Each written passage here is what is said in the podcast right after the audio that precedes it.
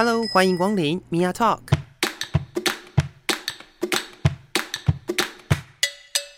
每个人都是有趣的书，有着独一无二的故事。一杯咖啡的时间，与你分享生活点滴。各位亲爱的朋友，我是 Mia。今天我们在节目当中呢，要来聊一个跟我们日常生活非常息息相关的一件事情。不晓得大家在家里面是不是会做家事呢？我想很多朋友哦，就是如果跟家人一起同住的话，在家里面的家事，大家都是怎么来处理的呢？对，这个问题呢，就先留在心中。我们今天特别邀请到的是新北市妇女服务中心的宣讲员瑞德大哥，欢迎。大家好，哦，我是来自瑞芳区的龙川社区，我现在目前是理事长，也是我们妇女中心的性别平等的宣讲员。是，好，那另外一位呢，就是我们妇女中心的社工梅子，欢迎。大家好，我是梅子。是，今天我们就是要来聊聊哦，就是家务分工的这一件事情。然后我自己在思考家务分工这件事情的时候，其实有呃有蛮多的，应该是说我自己明明就觉得现在在那个课本上面应该都已经教过很多，而且现在有很多的小孩都已经有呃。就是算是教育都已经蛮充分的了，但其实，在家务分工这件事情上面，好像还是有一点点的呃状况，或者是好像还有一点点值得我们来探讨的。那首先，我想呃问一下瑞德大哥哦，就是呃家务分工这件事情是我们所谓的家内事，对？那它是有所谓嗯法规，或者是有个规范来去定定怎么分工吗？那如果没有的话，您觉得这是一个怎么样子去形塑出来的呢？哦，当然，我们家庭分工哈，目前是一《西斗》里边的第五条哈。那在第五条里边有谈到改变男女的社会和文化的行为模式哈，啊，消除基于性别和尊卑观念，基于哈男女任务的定型所产生的偏见。是，那基本上。我们说他怎么样去形塑出来哈？我们大家知道，首先我们应该有基本的认知哈，就是说家务事是维持家庭基本功能的运作，没错。啊，所以不管是大人小孩，都应该在一起，嗯，执行参与家务的工作，啊，共同维系一个家，啊，家务工作应该由谁负责？对，分工该如何的协调？嗯哼，嗯哼，那就是每一个家庭都会遇到的问题。所以说，我们现在呢，包括我妇女中心，包括政府，都利用每个媒体，嗯哼，来宣导，是，然后透过各种活动，用宣导员的方式来宣导。那当然，让每个人知道哦，家庭有基本的认知呢，就是家庭每个家庭的成员都要共同来。拥有，嗯，要有责任跟义务来共同来维持，是。那这个观念哦，如果深植在每一个家庭里边的成员哈，嗯啊，那家庭的劳动分工啊，就会简单多了。是是是，那我就是这边补充一下，刚刚瑞德大哥有提到的哦。如果听众朋友们对于 CEDO 不是很了解的话，它是一个呃联合国所谓的消除对妇女一切形式歧视公约。那这是大概在一九八一年的时候来生效的一个呃一个公约啦。那这个公约呢，它是简称，就是 CEDO 是简称。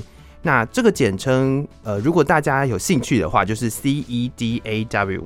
然后呃，其实，在台湾呢，我们呃在政府部门。当中其实也沿用了非常多 CDO 的一些概念，那这些概念呢，所有人都可以上网去找我们各种 就是呃跟性别平等有关系的一些资讯，其实都可以找得到。透过这一个呃消除对妇女一切歧视的公约，然后政府部门或者是各个机关单位是怎么样来运作，怎么样来呃去定定自己的规范的。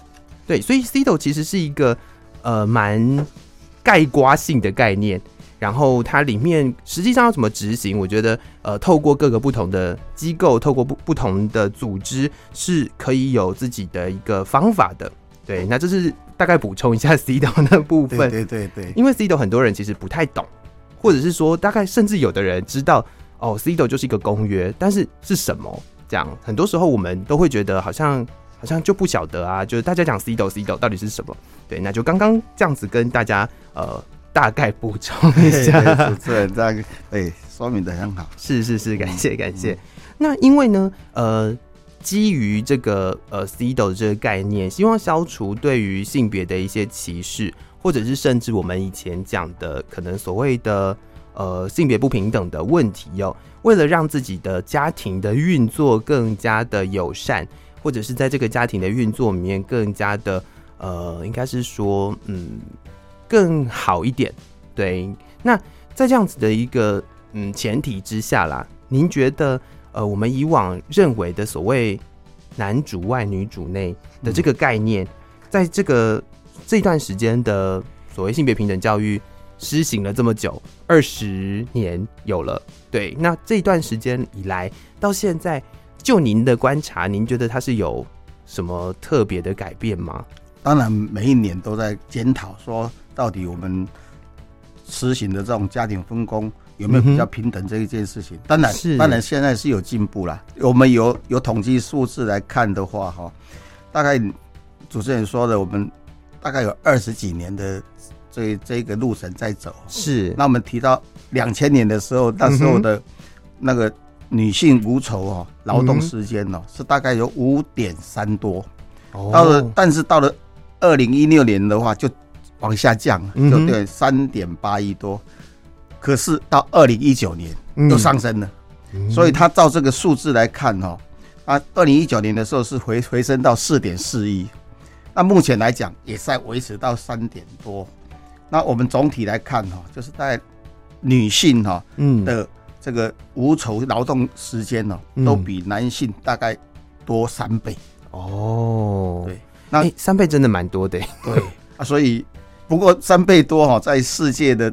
统计数字里边大概都两到十倍，这个都，都有都有，嗯、所以台湾现在目前还算不是很高的一个数字，是是是。但是我们基本上现在看那个趋势来讲，是会慢慢会缩短，嗯，那个那个时间的劳动无酬劳动时间会缩短，所以慢慢会趋于比较平等这一这一个。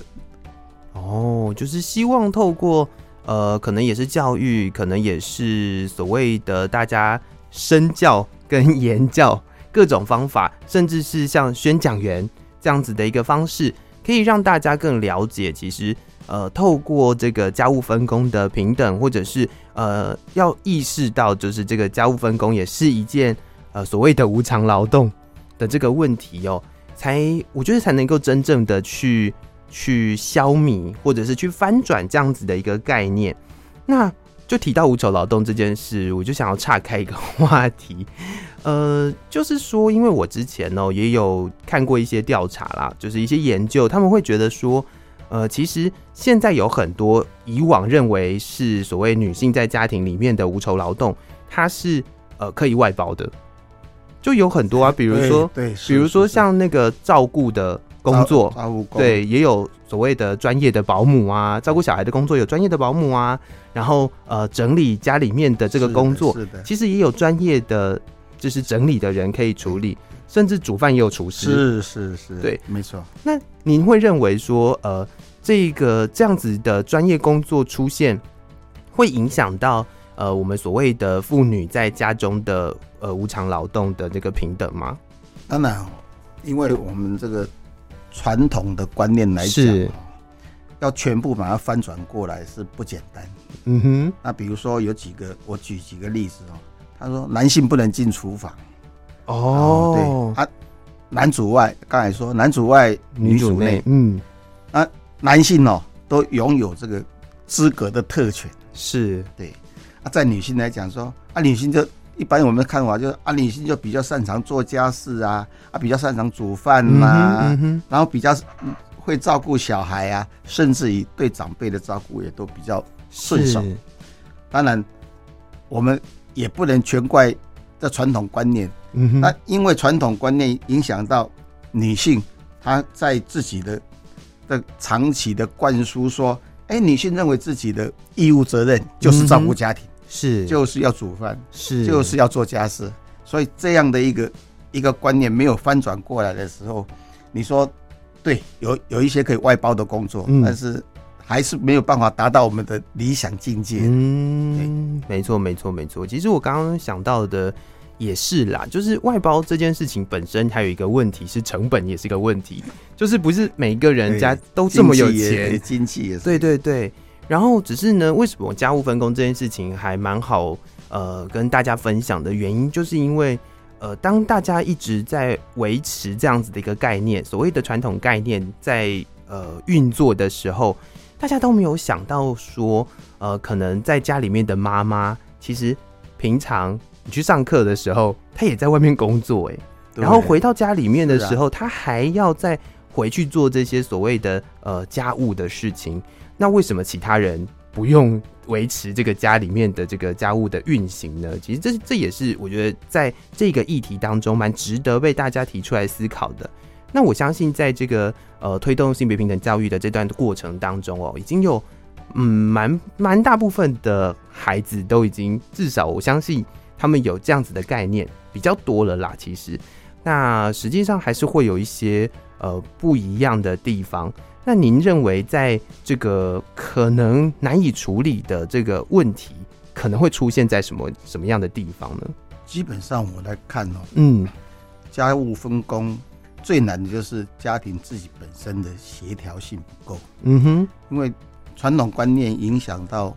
家庭的主宰者、主事者是，他不愿意用很和谐的讨论的方式，慢慢的做家庭一步一步的来来进行。嗯哼，那直接有可能是这个原因哈，嗯，让我们这样这个家家务分工哦，没有办法一下子就马上翻转过来。是，这是我们目前比较困难的地方。是，我觉得家庭里面的呃。我们一开始提到的是分工嘛，但但是您刚刚提到的这件事情，我觉得很重要的一件呃关键点就是协调跟沟通，因为很多时候我们会有一种概念，就是在这个家里面会有一个主事者，然后那个主事者呢，应该要跳出来做这个协调沟通的工作，但是通常那个主事者呢是呃比较轻松的。就是比较勤扣的人，就是他可能是呃，比如说呃，我们之前也有看过一些研究，蛮好玩的，就是他们会认为说，呃，刚刚有提到厨房是妈妈的空间，然后客厅是爸爸的空间，为什么？因为爸爸就是在客厅里面看电视的吧。对，然后各种觉得好像很辛苦的，比如说洗衣服的地方啊、阳台呀、啊，然后厨房啊，这些都是属于妈妈的空间。但是妈妈在这里面并不是休闲，妈妈在这里面是工作的。对对对，所以这个也是我觉得蛮蛮有趣的一件事情，是要让大家知道，这整个家、整个空间都是属于每一个人的，不是。呃，不是哪一个空间是谁用，或者是不是哪一个空间应该要属于谁，而是不管是在客厅看电视也好，不管是在厨房煮菜也好，大家都是应该要去协调的，协调工作也好，或者是协调使用也好。今天我想看什么频道，一定是谁拿遥控器吗？这个我觉得也是蛮重要的一点。对对对，对，这也是在我觉得在家务分工当中哦，就是呃，我自己认为啦，蛮。蛮重要的一部分是，就是要先谈家务分工之前，要先把家里面的这个空间分配跟到底要怎么样来使用家里面的空间，然后这件事情好好的沟通好，这还蛮重要的。是的，是的，是。那我们来聊聊您去宣讲的这个过程哦，在您自己的生活当中，或者是在宣讲的过程当中，有没有碰到什么呃觉得印象比较深刻的事情呢？因为在宣讲的时候哈。有人不把家务事拿出来说哦，这是非常困难的事。但是我们可以慢慢的体会到，嗯哼，比如说可以常常看到哈，家庭中有长辈卧病在床的哈，嗯，然后身为家中的媳妇啊，或者是妇女都要照顾长辈，是，然后又要忙于家务，嗯哼，然后可能现在又要担负担家计工工作，对。嗯。啊，家庭的成成员哦，又没有时间去分担这样的一个家务哈，是，啊，让这个媳妇就是十分辛苦啦，疲于奔命。嗯哼，啊，到，但是等到那个媳妇也累了，也贪了，嗯哼，那才让这个家庭哦惊醒过来，哇，领悟到说家务是要分工，每一个人要分工下去做，是要大家一起来分担这个家务事。嗯，早知道的话啊，就不会让媳妇就现在就瘫在瘫在瘫在病院或怎么样。是是是，所以这个是通病。是，都是这样子，然后才惊觉到说家务需要分工。Uh huh. 如果没有亲身感受到，反正男人就是在家里翘个二郎腿看报纸。刚才不是说 客厅是他的空间吗？对对，对，因为他的空间就在那边，所以这个是我比较感受比较深的一点。是，我相信会是哎，因为大部分的人都不太想拿自己的家务事出来聊，而且甚至他已经内化在大家的生活当中了，很少人会。觉得他有什么问题？对对，实际上要发生了一件什么事情，比如说像刚刚提到的，就是可能主要的照顾者可能就累倒了，对了，累倒了，那怎么办呢？他也成为一个要被照顾的人了，但是家里面他就是原本的主要照顾者啊的时候，才会让大家去意识到这个问题的严重性。所以，如果在这个情况下，我们先做好家庭里面的呃沟通，然后呃照顾的部分。或者是呃其他的工作的部分，其实我们有很多的分配的方式嘛。就比如说我可能不太会煮饭，那煮饭可能谁可以谁比较会做，然后或者是甚至我不太会煮饭，我也可以学啊。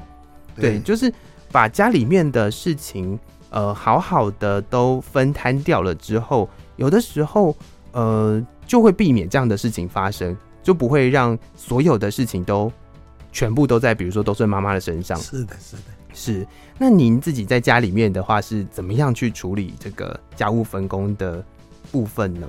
一般都是像我个人啊，是是我我的所长，我是所长，我都愿意去做。嗯哼，比如说，哎、欸，我会修水电呐、啊，是啊，我会打扫地板呐、啊，是啊，我会。有时候会煮饭呐、啊，嗯哼嗯哼啊、而且煮饭是我很喜欢的工作哦。而而且我老我太太都会说：“哎呦，你煮的饭最好吃的，听起来多爽。” 所以就 这个家务分工就慢慢慢慢的就拓散开来。是啊，小孩子就看到哎哎，爸爸也也帮妈妈做事了，是，那是不是我也可以帮妈妈做一点事？哦，所以这样自自动的就会慢慢的家家务工，而且可以再借着吃饭的时间啊，沟通啊，啊哎。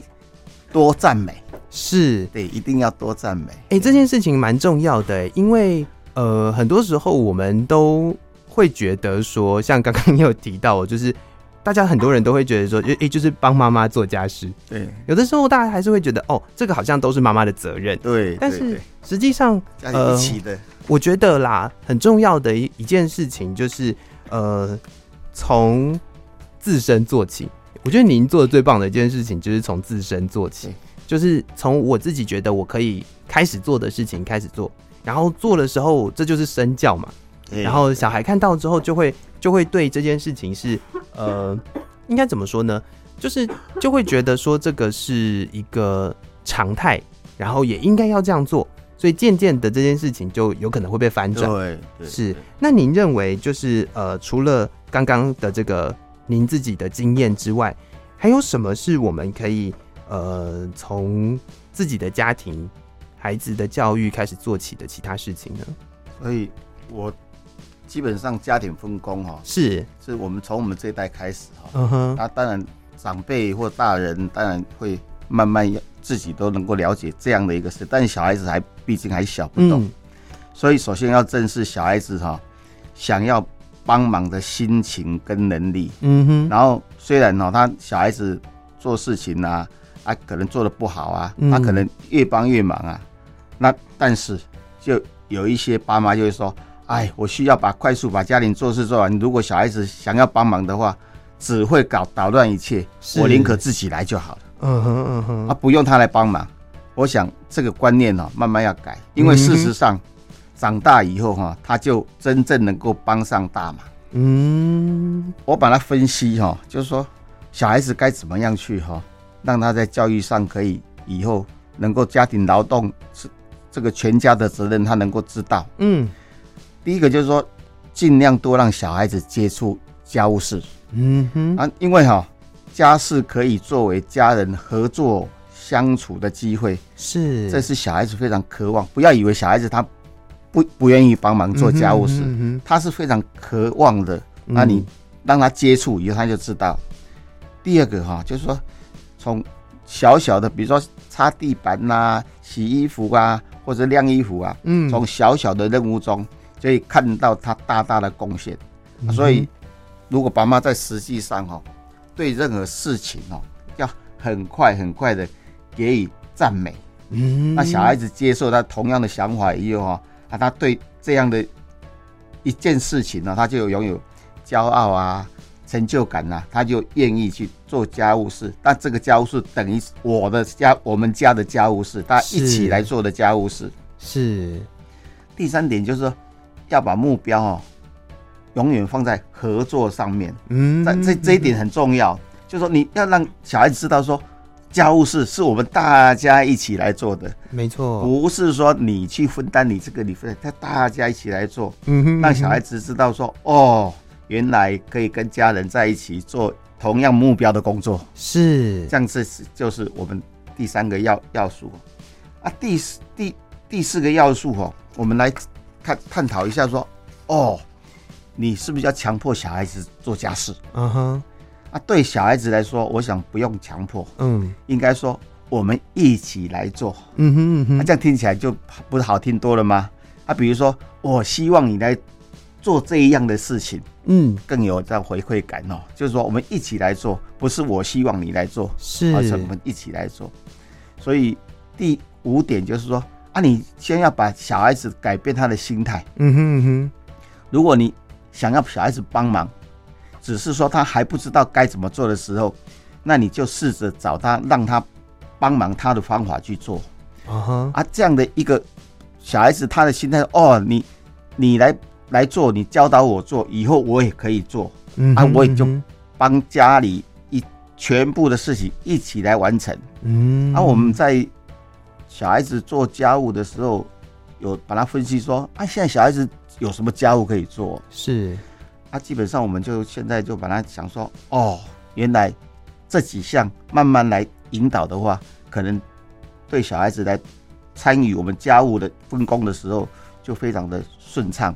首先，比如说收衣服啊，嗯哼嗯哼，晾衣服啊，嗯，折衣服啊，洗碗啊，擦桌子啊，倒垃圾啊，洗厕所，再来就整理家里的所有琐琐碎碎的事情，嗯哼，这样就是如果照这样慢慢渐循序渐进的来改善的话，可能我们就对这个家庭劳动是全家的责任，不是帮妈妈做事。是，就已经达到最后的这样目标。是是是，哎、欸，从您的分享，我刚刚提到了两个，我想到两个，我觉得蛮重要的事情啊。第一个是是赞美，因为赞美真的不是只有小孩而已。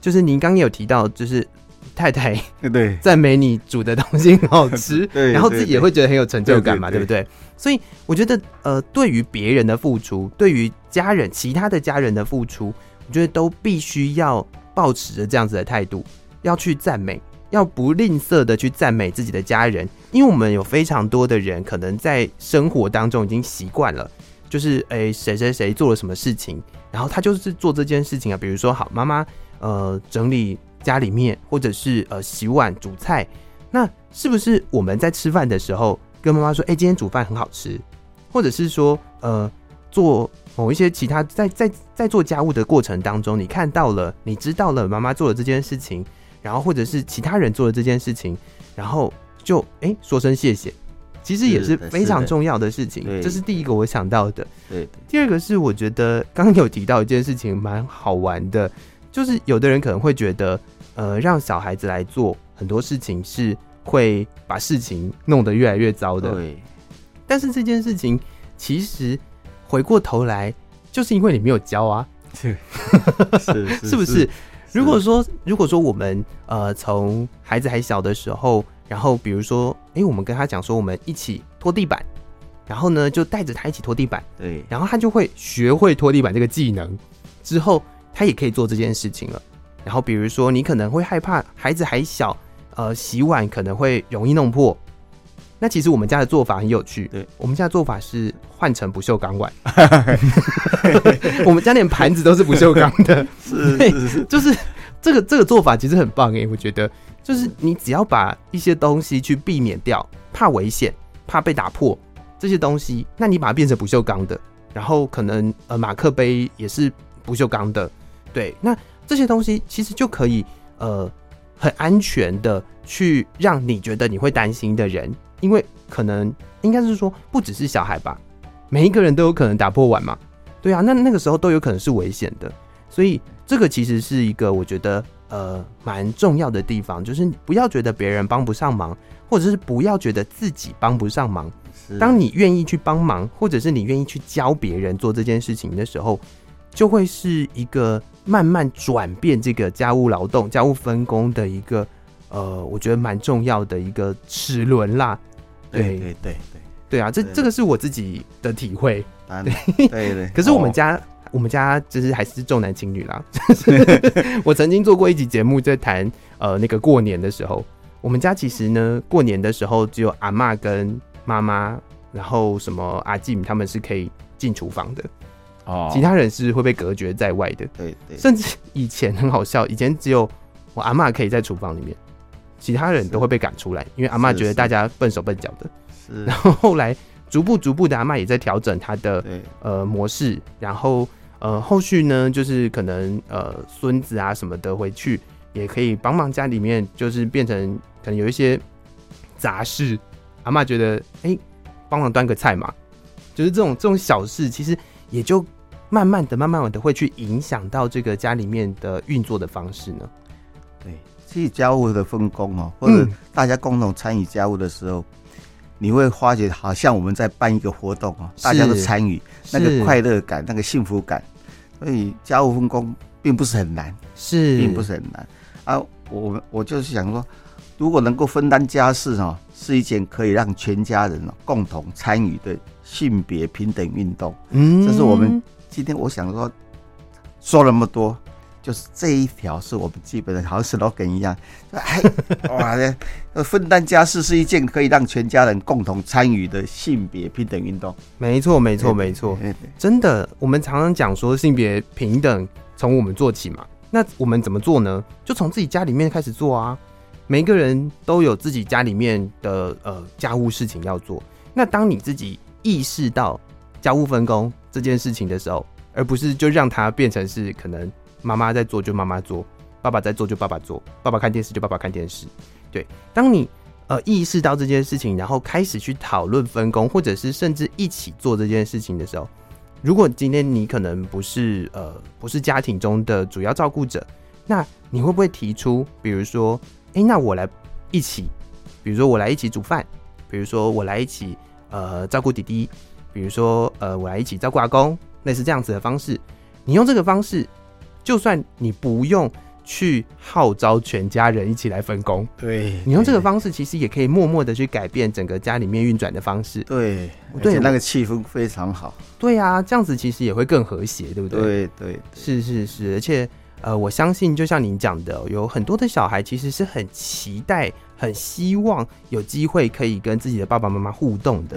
但是因为呢，妈妈都在忙家务，然后爸爸都在忙看电视。然后或者是爸爸都在工作，那大家都没有机会可以好好的互动，然后等到他长大了之后再来抱怨这个小孩怎么都不跟家里面沟通，对，我觉得好像好像他其实是一个恶性循环。所以说到重点，对，对，所以从小开始让大家知道整个呃，应该是说从小开始让大家可以在家里面一起合作做这些事情，让这个家务变成是一个呃。和谐的，然后一起执行，有一个共同目标的，让这个家里面的环境变得更好，是这个共同的目标嘛？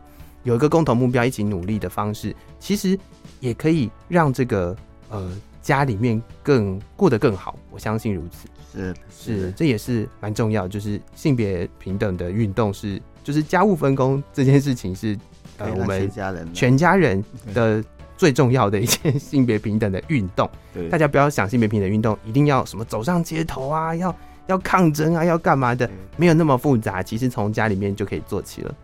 是，那我们聊了这么多，呃，您还有没有什么要补充的地方呢？嗯，我是希望说，是听听到了这这个这样这样的一个一个访谈以后，大家知道家庭分工。或者是家务分工，嗯，这个重要性哦。如果大家愿意去尝试，愿愿意放下身段，每一个人都共同来参与家庭的事务的话，这样的话，我想每一个家庭都是会和谐、安乐、幸福的。没错，没错，没错，真的，这个和谐呢，要从呃平常日常生活中做起啦。对，还是我们呃一己之力都可以做得到的小事，是的，是的，是的，但是它实际上可以达到的效果是非常大的。对，没错，没错。那刚刚呢，我们在呃瑞德大哥的分享里面有提到，就是就是他的专场有一部分是水电嘛。但是呢，其实女性朋友也是可以有呃水电专长的。这件事情呢，就回到我们社工身上了。是因为妇女中心之前都有在开那个水电班嘛？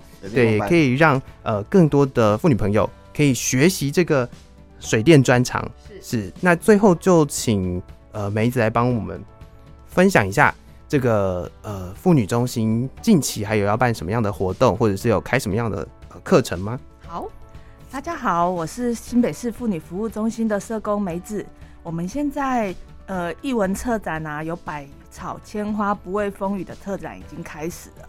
然后我们六月呢即将要开办的呃课程有淡水女路培训计划、非典型就业妇女的支持方案，嗯，还嗯、呃、另外一个就是女性居家水电工班的助教课程，是啊、呃，另外一个还有针对。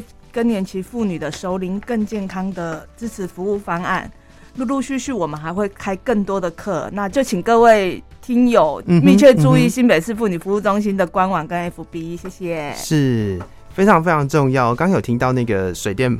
水电的那个部分，对不 对？对，就是其实有非常多的工作，不是什么样的工作一定非得是男性做，什么样的工作非得是女性做。是，很多时候它就是一个技能而已。是是，这个技术如果你把它学会了，那就是大家都可以做的事情。是，如果它是一个专业的话，是。所以呃，也欢迎各位听众朋友们有呃希望去上这样子的课程的话，都可以 follow 新北市妇女服务中心的脸书粉砖，然后他们也有官网。但如果不是在呃新北市的朋友的话，其实各县市政府也都有呃所谓的妇女中心啊，或者是呃类似的机构，然后大家都可以去找一找。那当然，希望大家可以先从呃理解这个家务分工是整个家庭里面的事情，然后从自身的呃努力来做起。好，再次的感谢瑞德大哥，谢谢你，谢谢谢谢谢谢大家，谢谢大家，嗯，谢谢梅子，也谢谢各位听众朋友们的收听，我们下次见喽，拜拜。